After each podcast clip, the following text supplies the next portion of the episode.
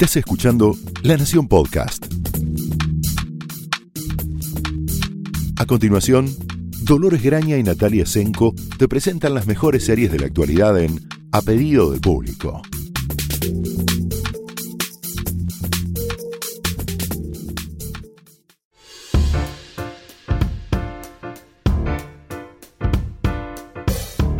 Hola, bienvenidos a un, el anteúltimo episodio de esta temporada de A Pedido con- del Público. Lo dice con un júbilo. No, no, pobrecitos nuestros oyentes, pero la verdad No. que está bueno poder sentir que eh, los acompañamos una eh, Casi temporada completa, casi todo el año. Sí. Yo soy Dolores Graña. Yo soy Natalia Senko. Sí, además, yo estoy contando porque desde creo que el primer capítulo de esta temporada, o segundo, ya decíamos.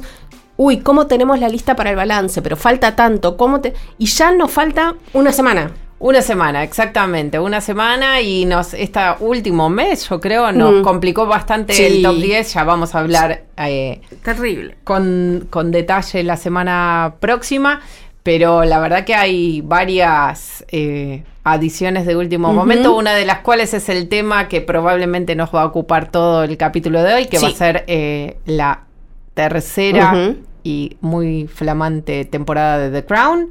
Sí. Em, bueno, el mayor desafío que tenía The Crown, que creo que eh, coincidirás que fue superado con creces, Yo, sí, absolutamente. fue eh, algo que probablemente sepultaría cualquier otra serie eh, con, manejada con manos menos férrea que esta, que es cambiar absolutamente todo el elenco y pretender que veamos a La las misma mismas personas, claro. De hecho, lo curioso con The Crown no es porque, bueno, muchas series o varias series han tenido que en su historia cambiar actores, ¿no? Por circu- circunstancias trágicas, la muerte de uno, o contractuales, uno que no está contento y se va, y entonces contratan a otro para hacer el mismo papel. Ha ocurrido, Sí, pero son siempre, o bueno, como pasa con Downton, eh, actores que deciden irse, entonces la historia debe cambiar.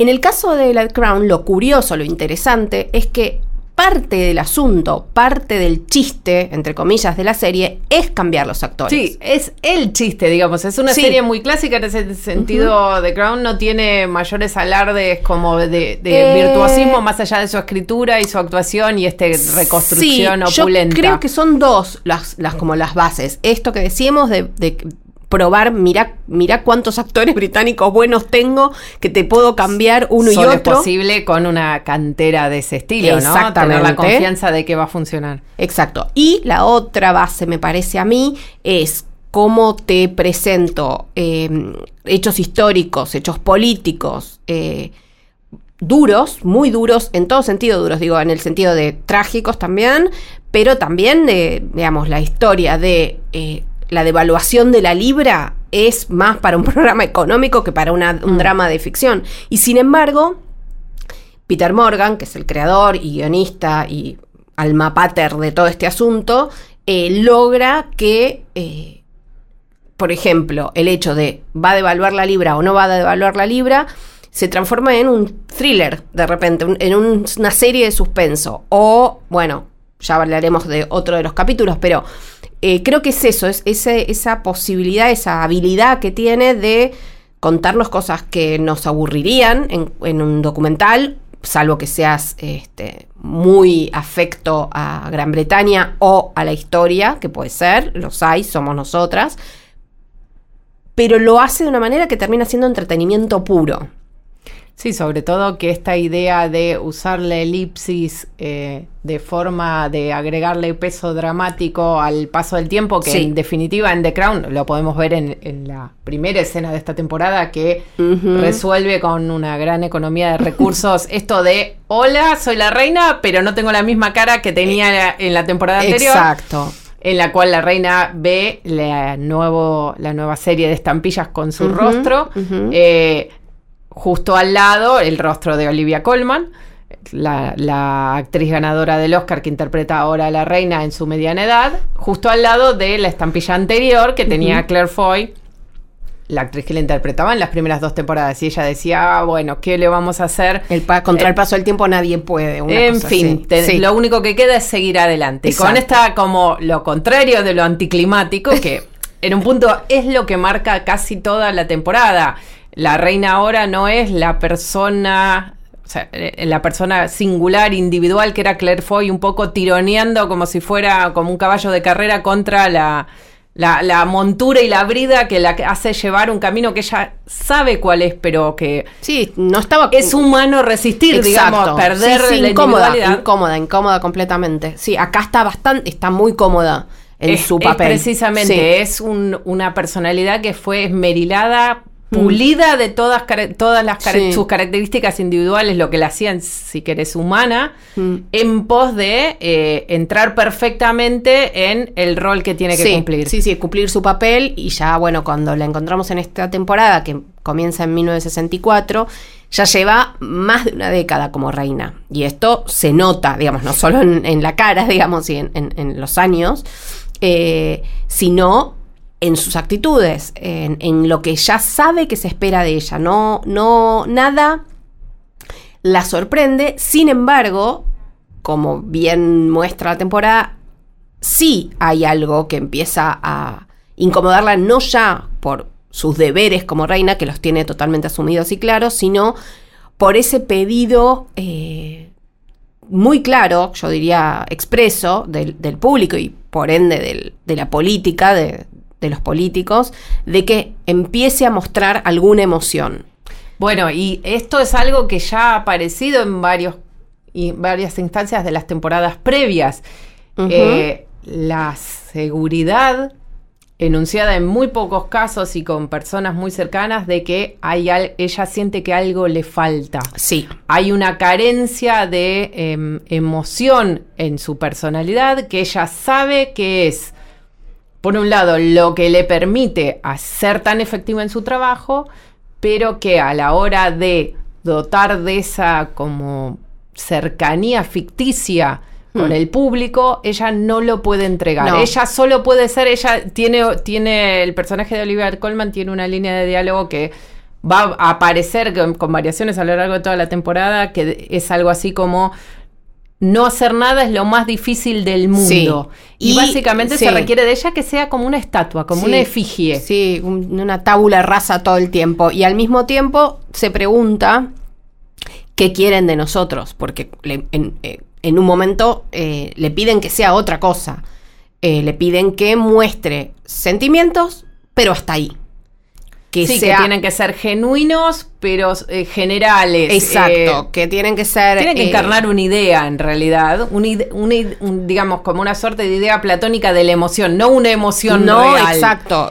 porque eso sería, ella dice, demasiado perturbador. Una reina llorando es algo que haría como em, trastabillar la monarquía y que seguramente va a volver a tallar de una forma mucho más peligrosa para su institución y su familia en la próxima temporada cuando lidie con la, el, divorcio de, Carlos y Diana y la posterior muerte en un accidente de eh, Diana. Sí yo, sí, yo creo que, bueno, eso de hecho Peter Morgan ya lo había explorado muy bien en la película La Reina, donde justamente de lo que se cuenta es esto, cómo la reina Isabel II reacciona y tiene que, mm, digamos, reacomodar todo su eh, idea del mundo y de sí misma a partir de lo que sucede con la muerte de Lady Di.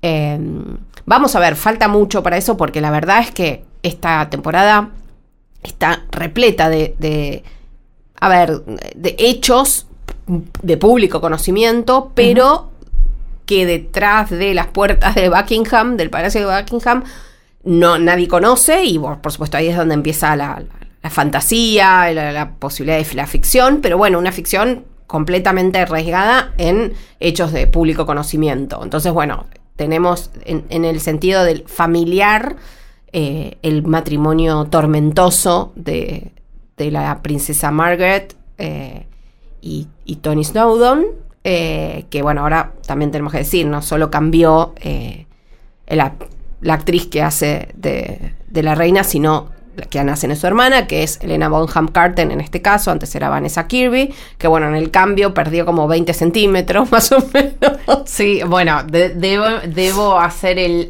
sé que eh, Nati viajó a, Londres a entrevistar a todo el elenco para, para el suplemento y... Eh, como podrán imaginar, una conversación con Elena Bonham Carter, cualquiera sea el propósito, eh, debe tener algunos de- desvíos interesantes. Bueno, para empezar, eh, La altura es uno. La altura es uno, eh, en uno en el que coincidimos ampliamente. Eh, yo voy a seguir ahora mi gurú en términos de altura, va a ser Elena Bonham Carter. Cuando alguien me diga petiza y no sé qué, eh, voy a aprovechar para decir, mira, mi amiga, no mentira, no es mi amiga ni mucho menos, pero Elena Bonham Carter me dijo que ser alta está sobre eh, apreciado y que es mucho mejor ser una mujer no tan alta, digamos, pet- petiza, que una mujer muy alta.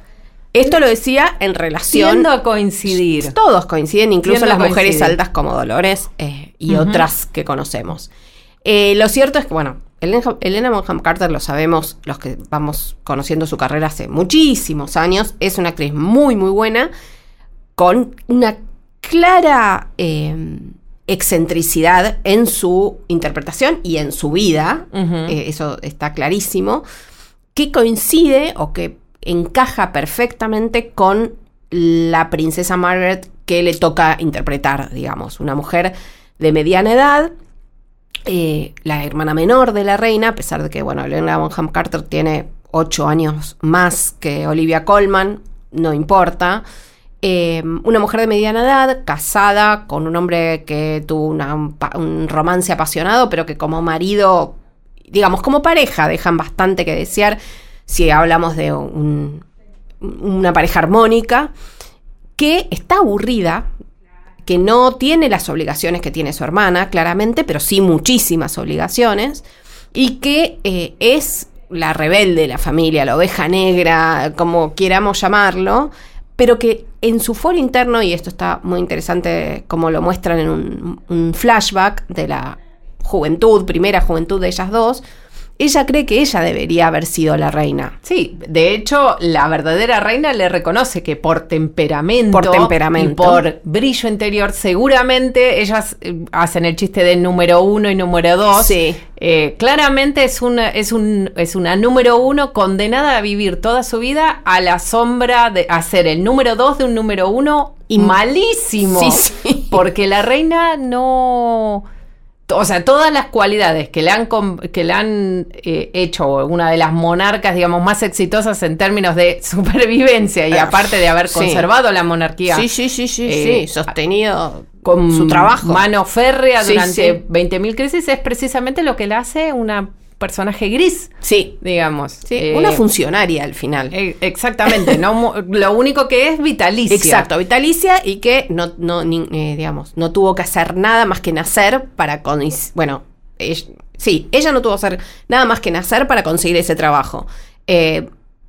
No me quiero ni imaginar, y, en la, y la serie un poco juega con eso, que hubiera sido si Margaret hubiera sido la reina. Lo muestra en el episodio de la famosa, es muy famosa la gira de la princesa Margaret a, Estados Unidos, de sus cenas eh, oficiales, pero muy eh, poco acartonadas con el presidente Lyndon Johnson y con que coinciden con el momento en que eh, Gran Bretaña necesitaba de la ayuda económica de los Estados Unidos de manera desesperada. y con la llegada además, esto digamos, se va cruzando de maneras muy inteligentes y muy este, atrapantes eh, con la llegada de los laboristas al, al gobierno, con la llegada de un nuevo primer ministro con, lo, con el que la reina, porque ya sabemos, ¿no? Que la serie, digamos, uno de los las anclas de cada de la narrativa es los encuentros de la reina con los primeros ministros que van pasando. Sí, eran la base de una, de una obra de teatro de Peter Exacto. Morgan que se llamaba La Audiencia, que Exacto. estaba construida alrededor de estos encuentros A través de los años. Exacto, que son eh, una fija y tenemos como pre- eh, precedente el, el rol casi de padre que tenía eh, Winston Churchill en la formación de ella como gobernante, que tiene también al que pierde en esta temporada Exacto. como último eh, resto, digamos, de su juventud y su, Sí. y- y su eh, quizás eh, obstinada creencia de que ella iba a poder moldear el trabajo para que se acomodara a ella y ella sabe No, ahora en, cuando la encontramos en esta tercera temporada que es como una fuerza de la naturaleza o como el viento limando las colinas de Devon. O sea, no hay manera de que ella pueda hacer frente a la compañía, como le llaman, ¿no? Sí, sí, Eh, sí, sí. No, bueno, y el, Sin embargo, sus hijos eh, eh, tienen, son productos de otra época. Sí. eh, producto de otra educación, y de otra educación y de su propia desesperación por dotar a su hijo, precisamente a- a- al príncipe Carlos, con una vida distinta, sabiendo lo que ella había perdido Mm. eh, siendo la princesa de Gales en su momento. Eh, y realmente quizás la operación de lavado de rostro de- del príncipe Carlos es uno de los puntos más exitosos de esta temporada. Porque Muy nunca, difícil, nunca me ¿eh? hubiera imaginado. Muy difícil eh, lo que hacen.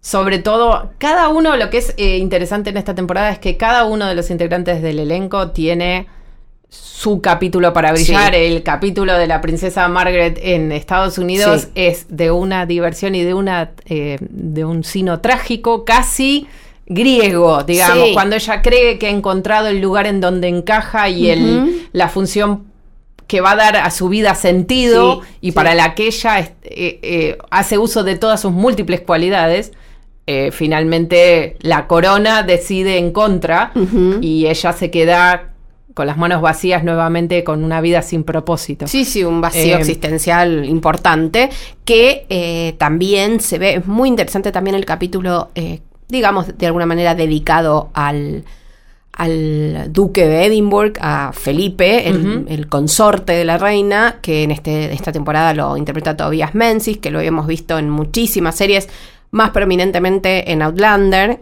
donde hacía de doble papel del, del Doble villano, digo, el Bueno. otro, el, el marido engañado y El el, mari- tor- el torturador, digamos, del protagonista. Exacto, y era un es un gran actor un también. Este ha tenido participaciones quizás menores, pero fundamentales. No sé, lo recuerdo en The Honor- Honorable, nunca me sale esa palabra. Honorable Woman. eh, que también, eh, bueno, en muchísimas series Mm. lo, lo hemos visto. Y aquí, la verdad es que su transformación en ese príncipe, en ese duque, este, que ya sabemos que si, si Margaret es la segunda, él es el tercero, cuarto, no en el sentido de la línea de sucesión, sino en el sentido de importancia, siempre tiene que ir tres pasos atrás, legalmente tiene que ir tres pasos atrás de su esposa. eh, y bueno, eh, está en una tremenda crisis de, de- de mediana edad que se le complica con la reaparición de su madre, que lo abandonó cuando, cuando era niño. Y que tiene una historia trágica contada de una forma preciosa. Sí, interesantísima. eh, emocionante y que hace una especie de reparación hacia el pasado de lo que, lo que han sido las vidas de los príncipes reales desde siempre en Inglaterra. Exacto. Eh, Exacto. Sí, eh, bueno, otro, otro personaje que redime esta temporada de una manera que tampoco nos podíamos haber imaginado. Lo muestra como un hombre que está también buscando su propósito, buscando y, es muy tristemente conmovedora, conmovedora la escena donde él finalmente se encuentra con los astronautas que fueron a la Luna, los ast- astronautas norteamericanos de gira por Gran Bretaña, y se prepara una lista de preguntas, cual si fuera un periodista, porque piensa que estos son unos superhombres y él habiendo sido piloto los admira enormemente y también se pone está... como en se los ve como pares. Sí, se- un exacto. punto. Y, no, y, y- y como alguien que les puede dar, un- unas personas que les puede dar una respuesta sobre las verdades del universo que le interesa conocer, y se da cuenta que no, que son seres humanos. eh, Y particularmente anodinos. Sí. Digo, también hace una, es un interesante paralelo con bueno, la con, realeza. con la con, con su esposa a la que él no puede ver con, con- con objetividad, pero cumplir con éxito funciones de este altísimo exigencia Sí. a ese nivel durante tantos años requiere de una constitución eh, mental muy particular Sí. y ne- lo que hablábamos antes eh, la fortaleza necesaria para atravesar ese, ese- esa travesía vital no, se- no se lleva muy bien con la sutileza No. ni con el No. Eh, de hecho, em, Ni el humor, ni... el, personaje de Olivia Colman tiene varias situaciones eh, terribles con su hijo y heredero, Sí. en el cual directamente le dice a nadie le interesa quién sos. Es buenísimo. Eh, a nadie le interesa que a nadie le interesa lo que tengas para decir. Exacto. Y, Y básicamente él está le- hablando él de re- ella. Claro, y él le retruca como diciendo, bueno, pero quizás el, el, el reino, el reino no le interesa, pero a vos sí. Y ella le deja en claro que ella está hablando por todos, incluyéndola, sin sí. decirlo. Sí. Eh, y nosotros, también el hecho de que nosotros conozcamos, a medida que nos vamos acercando a- Sí. al presente, se- el, el futuro que los personajes no conocen se torna cada vez más ominoso porque Sí. nosotros sabemos cómo va a terminar el romance con Camila Parker Bowles, sabemos que la decisión de separarlos va a terminar En un desastre. en un desastre para todos, Sí. incluso Para la corona. para la corona, que digamos, lo, lo que hace The Crown muy bien es ubicarnos en una identificación horrible con lo peor de la compañía, digamos. Nosotros Exactamente. somos como medio company men y woman. Sí, sí, Estamos sí. esperando que ellos sigan adelante. Y bueno, y los ves. Dentro de todo esto, eh, debo reconocer, ya lo he dicho por escrito, mi personaje favorito nuevo de esta temporada es la princesa Anne. Absolutamente. Eh, es lo Absolutamente. más grande que hay. Eh, Sí, a ver, hay varias cosas, vamos a decir. No tiene su propio capítulo, cosa que debe, Aún. hay- cosa que calculo que se reparará en la cuarta temporada con el episodio famoso del secuestro. En un momento, obviamente todo esto es De no sería, un, conocimiento. no No sería sería un un spoiler. spoiler. Intentaron secuestrarla a mano armada en un auto y eh, ella se defendió a las trompadas y finalmente logró eh, sí, evitar zafarle. el es lo más podría tener su propio programa tipo de detective en la campiña Sería británica fabulosa. No, está No, todo todo o- lo que está O de recorrer el mundo eh, con- en las eh, competencias épi- eh, equinas, hípicas, eh, sí, sí, hípicas, sí, que le claro, encanta. fue parte del seleccionado eh, británico Sí, de hecho en todas las ceremonias hoy en día aparece arriba Claro, un caballo. con un con un peinado No, de es- 4 metros de altura, todo maravilla. teñido de negro, es lo más. Es una Bueno. maravilla. Pero bueno, vamos a decir, en esta temporada, lo, eh, lo que, además, por supuesto, de Olivia Colman, que es impresionante lo que hace, yo digo, solo con una inclinación de cabeza o una elevación de cabeza y el modo en que coloca su espalda en la silla, ya te está diciendo todo. Sí, porque Todo. aparte es un personaje, eh, es, una, es una reina casi eh, impenetrable en Sí. términos de, de- de gestos. Nosotros la podemos ver en algunos momentos privados, pero incluso en esos, como esa que quizás para mí es la, la escena de la temporada, que es la conversación que tiene, por si no llegaron al final de la temporada, no vamos a referir una situación muy emotiva que tiene con su hermana, Exacto. en la que ella reconoce que la único, lo único que ella necesita para vivir es que la hermana esté con ella. Sí. No la corona, no su marido, ciertamente no sus hijos. No, no, no. que no. Con los hijos el trato con tema. los hijos ya ha tenido que ella reconoce que tiene una relación que no le parece eh, No, sana ni con sus maternal. hijos, ni maternal de ninguna manera Eh, maternal. Eh, sí, y los hijos así actúan también. Digo, en esta temporada lo nuevo también es que eh, tenemos a, a dos adultos haciendo de Carlos y de la princesa Ana. Eh, Ujú. Y los dos más pequeños, eh, Andrés Son y Eduardo, son muy pequeños, muy pequeños. Por suerte, porque dado los problemas que está teniendo el príncipe Andrés en este Sí. momento y su relación con un pedófilo muy conocido, Epstein, luego aparentemente suicidado en la cárcel, que lo ha hecho desaparecer de la vida pública aparentemente. sí, después de dar una. una conferencia de prensa incomprensible que uno que sigue The Crown dice Lo van a matar, Claro, lo van a matar o los dos o tres secretarios privados de la reina, que son los únicos que continúan haciendo el mismo papel. Sí. De hecho, eh, uno se los imagina arrancándose hasta los pelos de las pestañas y las cejas después de terminar con la cabeza. Sí, bueno, Eh, Brexit, pero bueno, o sea, en fin, la se- realidad no está escrita No, por Peter Morgan, no, entonces no, sale tan Igual bien. no, y eh, no creo que tampoco la serie,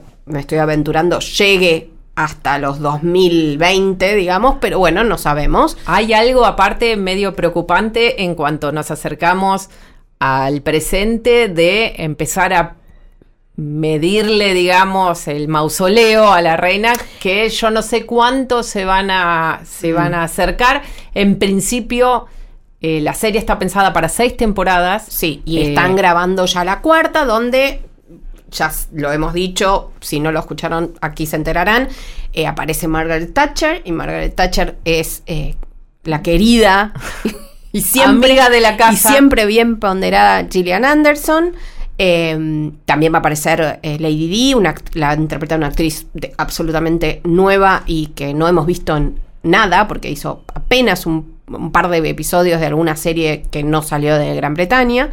Eh, así que bueno, la cuarta viene intensa. El, el elenco va a muy ser el mismo. O sea, Sí, los, sí. los actores se renuevan cada dos años. O sea que el año que viene la actriz que hace de, de Camila Parker Bowles, ahora al final de la temporada Camila Parker Bowles, antes Camila Jan, que es Emerald Fennell, que es una actriz y di- directora que fue la showrunner de la segunda temporada de Killing Eve, de hecho. Ahora para la tercera temporada va a ser reemplazada por otra actriz y directora y guionista. Eh, todos esos actores van a volver en la temporada que viene, que cuenta una cantidad de años un poco arbitraria a decisión del arco dramático que cuenta ese periodo en la vida, que en este caso es el de la mediana edad, de, es la crisis de la mediana edad para los para la corona y la crisis de la modernidad para Inglaterra, en donde, bueno, esa deferencia para con la nobleza y la realeza que estaba dada por sentada en la interacción, en la idea que tenía la corona de su propia eh, razón de ser, empieza a ser puesta en cuestión. Los gobiernos laboristas empiezan a un poco a socavar entre el ridículo, entre el uso de los medios de comunicación. Sí, Por lo general... eh, es muy interesante lo que sucede. Bueno, desastrosos todos los intentos de la Sí. corona de mostrar, obviamente, pero podemos decirlo desde este lado de las redes sociales, de mostrarse como una familia común y corriente. Y hay unas escenas desopilantes en las que sobre todo Margaret eh, se ríe de esta puesta en escena de la familia real sentada mirando la, la tele. televisión diciendo tenemos que ver esta porquería. ¿Por qué no vemos algo que está bien? ¿Qué cara tenemos que poner? Sí, en sí, donde sí. Bueno, ahí es donde se preguntan qué quieren de nosotros. ¿Quieren Claro. vernos como una familia normal? No, según los ratings de, lo- de- de- de ese programa especial que hacen, pero tampoco quieren vernos como esos seres de hielo que, na- a que los que nada los conmueve, porque bueno, vienen saliendo de la crisis de la tragedia minera que ocurrió en Gales, en Afernan, eh, que por un derrumbe, un mal manejo, bueno, una serie de cosas, una mina de carbón que cae el carbón. Sí, y- lo que cae es como los residuos de carbón que estaban mal sostenidos y tapa, li- literalmente tapa eh, una zona de un pueblo, el- del pueblo de Arfernan, y mueren más de 140 personas, entre ellos más de 100 niños, porque lo que básicamente donde cae todo es sobre un colegio, sobre un colegio primario, y bueno, esa tragedia eh, atraviesa, por supuesto, eh, el modo en que el público ve a la reina, porque la reina en, en un primer momento se niega a ir y dice una cosa así como, la familia real eh, visita hospitales, no eh, lugares de la trage- el, el lugar donde ocurre la tragedia. Cosa que... eh, Sí, la idea, lo- la defensa un poco así, eh, casi impulsiva de la reina es si yo voy ahí, todo el mundo me va a mirar a mí, no va a seguir trabajando. Exacto. Eh, Mm, y sí. también a- entra a, tallar esto de la incapacidad de la reina de demostrar emoción real. Exacto. Que ella sabe que hay algo ahí que no va a poder. No ha venido de fábrica, diciéndolo así, Sí. y no sabe cómo lidiar con lo que entiende que el público, que sus súbditos, digamos, esperan de ella y ella no les puede dar. Es muy interesante porque, bueno, todas estas disquisiciones las tiene con eh, el primer ministro, eh, Harold Wilson. Harold Wilson, que está interpretado por un gran, gran actor británico que hemos visto en todo, que se llama, eh, lo tengo anotado, Jason Watkins, porque me parecen, eh, Harold Wilson y Jason Watkins para mí son el mismo es nombre. lo mismo, claro. Perfectamente. Eh, que la verdad es que funciona en muchas de las escenas que tiene con Olivia Colman como la mirada del público. eh, Y de la sensatez de Sí, el, sentido común. el, el- el británico promedio que no le guarda, no, no le guardan rencor a la institución, pero tampoco le va a permitir a los, a las, a, a la corona, digamos, zafarse del trabajo para lo que el público británico le paga, Sí, digamos. y que también representa esto que vos decías, o sea, hay, hay un cambio en el que él y sus gabinetes reconocen que tienen que acercarse al público, que tienen que hacerse, digamos, al ser laboristas, eh, eh, más supuestamente iguales que los trabajadores, que la clase trabajadora, cosa que él le revela a la reina, o sea, no, yo nunca trabajé en mi vida en una mina, nunca, o sea, no fumo pipa, no. Claro, él dice que a él le gusta, él le gusta fumar habanos, pero como queda, Queda mal. queda muy de, de- de millonario, él agarra y no fuma porque entiende que su imagen también, él está sometido a las mismas presiones y a las mismas em, requisitos de su cargo y de lo que la idea que la gente tiene de un primer ministro laborista que la reina y en ese sentido se construye una relación muy cercana que Sí. comienza con una serie de malentendidos obviamente Muy divertidos, Eh, por otro muy lado. divertida y él termina confesando que eh, él es un realista digamos eh, inveterado y un poco disimulado Sí. eh, y construye una relación de confianza y sinceridad con la reina que vamos a ver que eh, ministros que monárquicos, digamos, tanto Whigs sí. como, como Tories, no logran construir con la reina. Lo interesante va a ver, obviamente, estamos todos esperando a la temporada ¿Cómo? que viene cuando la reina se enfrente a una mujer eh, y alguien como Margaret Y Thatcher. alguien en- como Gillian Ar- Anderson. Anderson, no, claro. No olvidemos. Eh, pero va a haber que pe- esperar bastante tiempo para eso. Sí. Y la verdad que esta temporada entrega muchísimas Muchísimo. escenas para el recuerdo. un- y también The Crown, incluso cuando se pone en esa vena melodramática y en donde toma las tragedias de la vida con un poco de exageración y la vemos venir, también funciona, es altamente efectiva. Sí, sí, sí. sí, Em, sí. Y lo- también, bueno, a ver, lo que la- las historias reales que cuentan las tragedias reales eh, no tienen, o sea, están ficcionalizadas, pero ocurrieron. Entonces tiene también como ese plus de, a ver, pero ¿y esto cómo era? Porque algunos, algunos hechos los recordamos, otros o no lo sabíamos, digo yo, la crisis de la libra en la década del 60-70, sinceramente no la conocía, sí, eh, sí sabía la recuperación y lo que llevó este, para Gran Bretaña a recuperarse de la Segunda Guerra, pero bueno, ese periodo ya de posguerra a mí me era más desconocido eh, y incluso algunos de los actores, eh, cuando me tocó por suerte conver- conversar con ellos, por ejemplo, lo de la tragedia de Afernan, no la conocían, no la conocían porque habían nacido posterior, digamos, después de la década, en, en la- en mitad de la década del 70, y no era algo que los padres quisieran conversar con sus No, hijos, claramente. de murieron más de 100 chicos aplastados por residuos de carbón. Eh, algo tan trágico, tan eh, ya eh, irremediable, no se, no, no se discutió tanto en la sociedad británica. Entonces, que la serie lo vuelva a traer y lo traiga de tal manera que se, por momentos se transforma en un capítulo de, de- un thriller, de una serie de, ciencia, de suspenso, es realmente interesantísimo. Quiero decir que nombramos a Anne, nuestro personaje favorito de la nueva temporada. Es una actriz nueva, se llama Erin Doherty, o sea, no la vimos en demasiados lados. Y que quien hace de Charles, de Carlos, también hace un trabajo impecable. Sí, sí, Desde es- la postura. La postura es. Bueno, y tiene su propio capítulo para su lucimiento, que es cuando deciden enviarlo a Gales para que dé su discurso. Cuando asume como príncipe de Gales, o sea, como heredero De de, la de la corona. corona, en Gales. Sí. Eh, con la- el capítulo ese obviamente está ambientado en Gales, buena parte está hablado en galés porque el profesor, que es un nacionalista acérrimo galés, Sí. un poco le cae como una especie de tormento divino, la obligación de, Es- de sí. explicarle a alguien que le dice, yo no soy galés, nunca voy a ser galés, esto es claramente una que se lo, imposición. claro, y que se lo toma como una tarea de la escuela, que además nos muestra un Carlos, para muchos obviamente desconocido, que era un joven que está en la universidad, que le encanta su Actuar. actuar, que está en Cambridge, que, que no, eh, obviamente por fin encuentra un lugar en el mundo, Claro. porque recordemos en temporadas pasadas el- el- las escuelas estas rígidas y de disciplina prusiana, nunca mejor utilizado, Nunca mejor utilizado, el más preciso. término con los Windsor. eh, y por fin encuentra un lugar al que pertenece, en el que puede ser él. Es un, es un chico muy sensible, dedicado a las artes. Exacto, y Y, de sabemos repente- que va en rumbo colisión con una pared de cemento que es la vida que tiene por delante. Exacto. Bueno, el quien lo interpreta es Josh O'Connor. Es un actor que habrán, si, lo- si alguno sigue la serie, muy interesante, que acá nos llegó medio desordenada, digamos. Paul Dark es uno de sus actores. Eh, yo les diría que lo tengan en cuenta porque es uno de esos actores británicos que vamos a, jóvenes, que vamos a empezar a ver y mucho.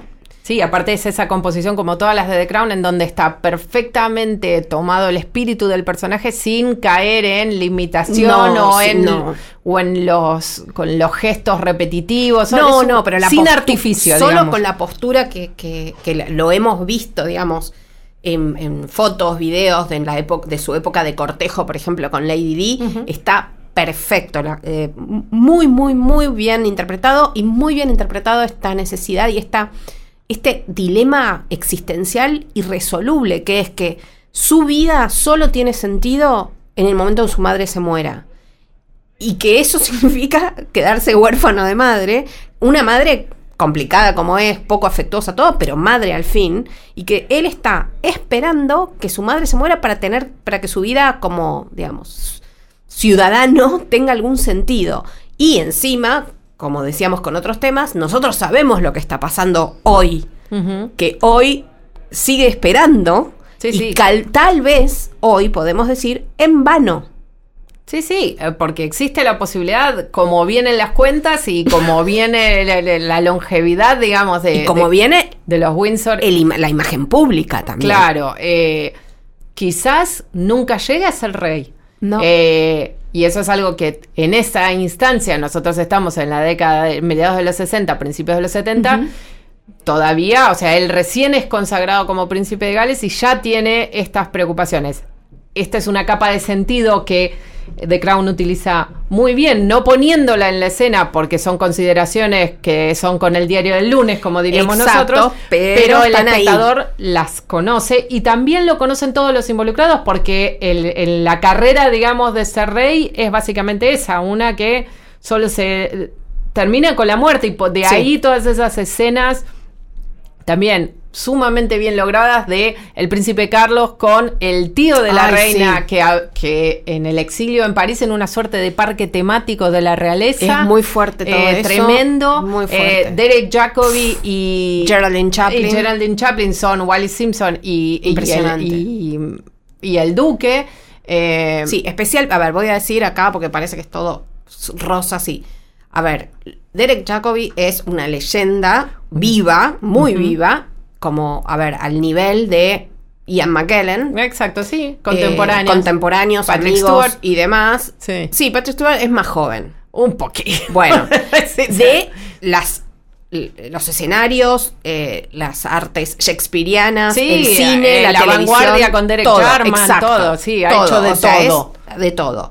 Que aparezca en este, en estas, en estos episodios eh, con un, digamos, con el final de la vida del ex rey que dejó la corona por amor, es maravilloso, es un golpe de efecto que además yo no lo había, para mí fue una sorpresa, yo no lo había leído y puede ser que a mí se me haya escapado, pero me parece un poco difícil que estaba Derek Jacobi ahí y definitivamente No, yo no sabía Geraldine Chaplin. Geraldine Chaplin. No, Geraldine Chaplin, sin embargo, no es una gran actriz y aquí lo demuestra. Bueno, lo que pasa es que la vara es tan alta, digamos, Sí. es muy competente en su rol. El énfasis está, está puesto en él. Sí, En él, en el espejo, él finalmente recibe la visita en su lecho de muerte de la reina, que va a despedirse contra el consejo de todos sus asesores.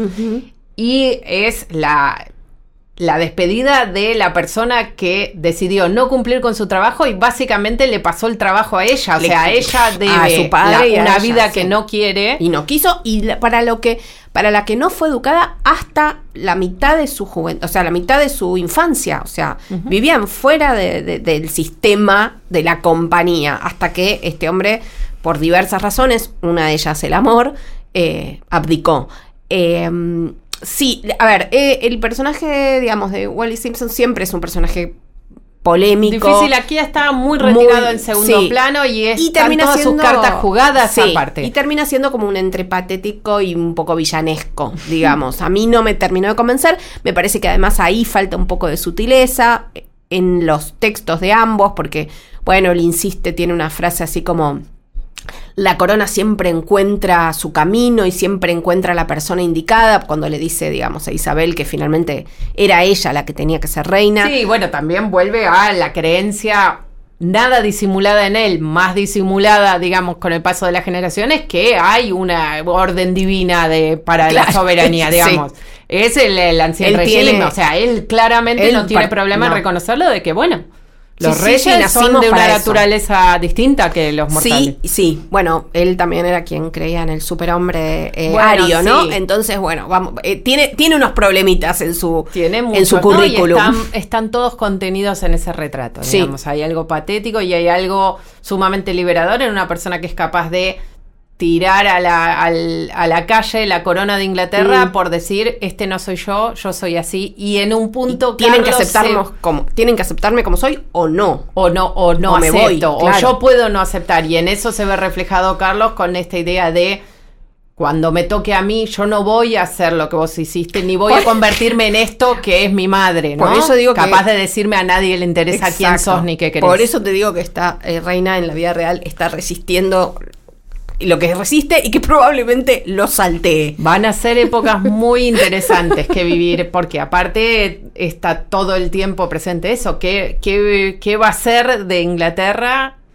en este cambio? ¿Cuántos, más, ¿Cuántos cambios más va a haber? O sea, y Vamos queda muy en Muy- claro muy divertido.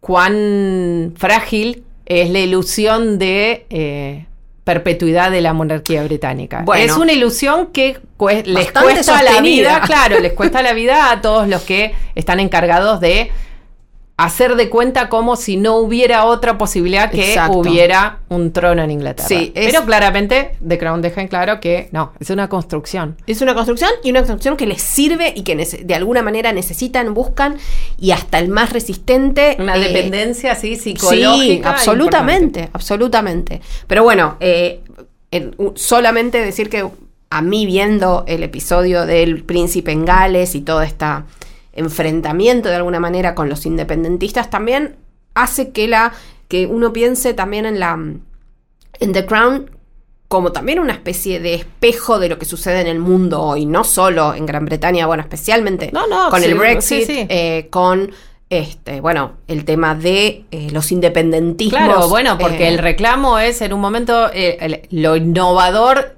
es que el príncipe de Gales, por primera vez en galés, les dice a los galeses, tienen razón, ustedes son otra cosa Claro. que no somos nosotros. Exacto. Les reconocemos su Su- individualidad, que es exacto. lo que él, obviamente el subtexto es lo que él está pidiendo que haga. Para Yo sí soy el rey, pero soy una persona, ¿no? Sí, sí. Eh, sí, esa también es el capítulo. Unidos pero diferentes y es también un poco la apelación a Gran Bretaña en, en el Brexit Sí. y sobre todo todas las múltiples identidades que viven adentro de esta construcción. Que es una construcción política y es también una construcción en su momento militar, obviamente, de derrotados, de derrotados y vencedores, de lo que ahora entendemos por Gran Bretaña, que es obviamente una ilusión tan tan como lo es la comunidad europea, ¿no? Una decisión de somos esto, más allá Sí, de todas Y nuestras hay que sostenerlo. Sí, y por otro lado también es un guiño muy interesante a la historia misma de la, la familia real con y la que o- y, la y las ficciones sobre la familia real porque es como el capítulo de el discurso del príncipe como teníamos la película el discurso del rey que en este caso sería el abuelo de este personaje de Charles eh, que bueno por su tartamudeo tenía que ser entrenado para poder dar discursos y en este caso de Charles por su ignorancia Del sobre Gales. Y las identidades independientes que forman Gran Bretaña tiene que ser educado para poder enfrentar y afrontar su deber, básicamente. Pero bueno, como verán, eh, The Crown nos da para hablar tres días seguidos, más o menos, y esto sin que hayamos visto ni una imagen, bueno, imagen creo que sí, pero escena de Margaret Thatcher eh, by... eh, Gillian Anderson, ya sé, estoy obsesionada, sí. es lo suficientemente fuerte, tenemos que decir que estuvo Gillian Anderson en la premiere de la tercera temporada en Londres. Eh, todos decían, bueno, obviamente, porque va a ser de Margaret Thatcher, ya está trabajando con ellos y además es la pareja de Peter de Morgan. Peter Morgan hace muchos años, sí, claramente. eh, Todo fantástico. a mí nadie me saca la impresión de que todos los personajes, todos los actores que van a interpretar a todos los personajes de The Crown están decididos por Peter Morgan desde el momento en que la serie comenzó a realizarse, por más que nosotros no lo sepamos, Mm. porque claramente está escrito para las fortalezas de cada tipo de actor y son todas varias, le ejecutan todas variaciones sobre los personajes.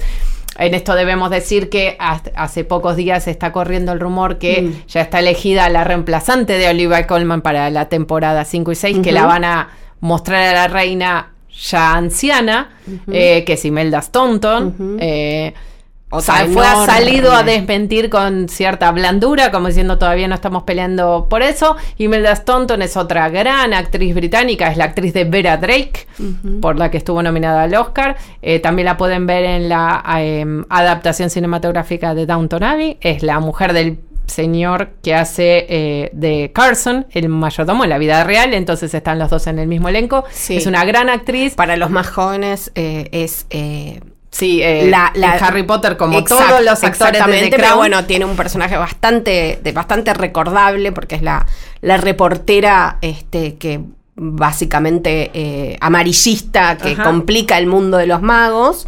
Bueno, Eh, Elena Bonham Carter también. Bueno, podemos empezar a hacer el diagrama de. Venn de cómo intersecta el- el- la Royal Shakespeare todo. Company con las películas de Harry Potter, con The Crown y perdón. con Downton Abbey. Y ni hablamos de Charles Dance haciendo Lord Mountbatten, que era el señor este, Tywin Lan- Lannister. Eh, Exacto, Sí. Lannister en Game of Thrones, entre otras miles de cosas que Aquí, hizo Charles Dance. obviamente, sí, no podría ser spoiler de algo de la historia. No solo tiene una función, digamos, cuasi villanesca, Sí, sino que va siempre. a tener un final violento también en futuras temporadas. Sí, supongo No, que la próxima, no de sé. alta, sí, la próxima, donde obviamente los independentismos, no galeses ya, sino irlandeses, Irlandeses. van a empezar a ser como la principal fuente de eh, disenso, Sí, digamos. de conflicto. y, Y, además. conflicto, y aparte de, de muertes y violencia real. Sí, sí, sí. Eh, Y está muy bien establecido en esta temporada, por lo menos, y solo con esto terminamos con el único, creo que nos faltaba de los grandes actores que están presentes en esta temporada, que eh, Lord Mountbatten está mostrado, además que ser el tío del duque de Edinburgh, está mostrado eh, como una, una parte, una, fi- una ficha, una pieza fundamental de la familia real. O sea, no es solo por una cuestión de parentesco, sino porque está presente en todas las reuniones, en todas las fiestas. O sea, no es un uno más, porque obviamente las familias reales son muy amplias y está lleno de primos, tíos, segundos, terceros y demás. Esta es una figura del, del núcleo duro. Y entonces lo establece muy bien esta temporada porque claramente en la próxima nos va a mostrar su final trágico y cómo eso va a impactar en, en la lógica de la familia real. Bueno, nos vemos entonces la semana que viene con lo mejor del año. ¡Qué eh, nervios! Que seguramente nos llevará largas horas de debate. eh, Fuera de que- micrófono, esperemos. Sí, que terminará en empate técnico seguramente. Eh, nos vemos la semana que viene. Hasta luego. Hasta luego.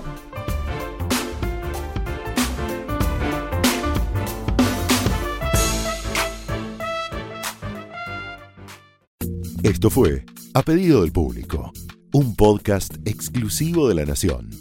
Escucha todos los programas de La Nación Podcast en www.lanacion.com.ar. Suscríbete para no perderte ningún episodio. Estamos en Spotify, Apple Podcast, Google Podcast y en tu reproductor de podcast favorito. Seguí escuchando La Nación Podcast.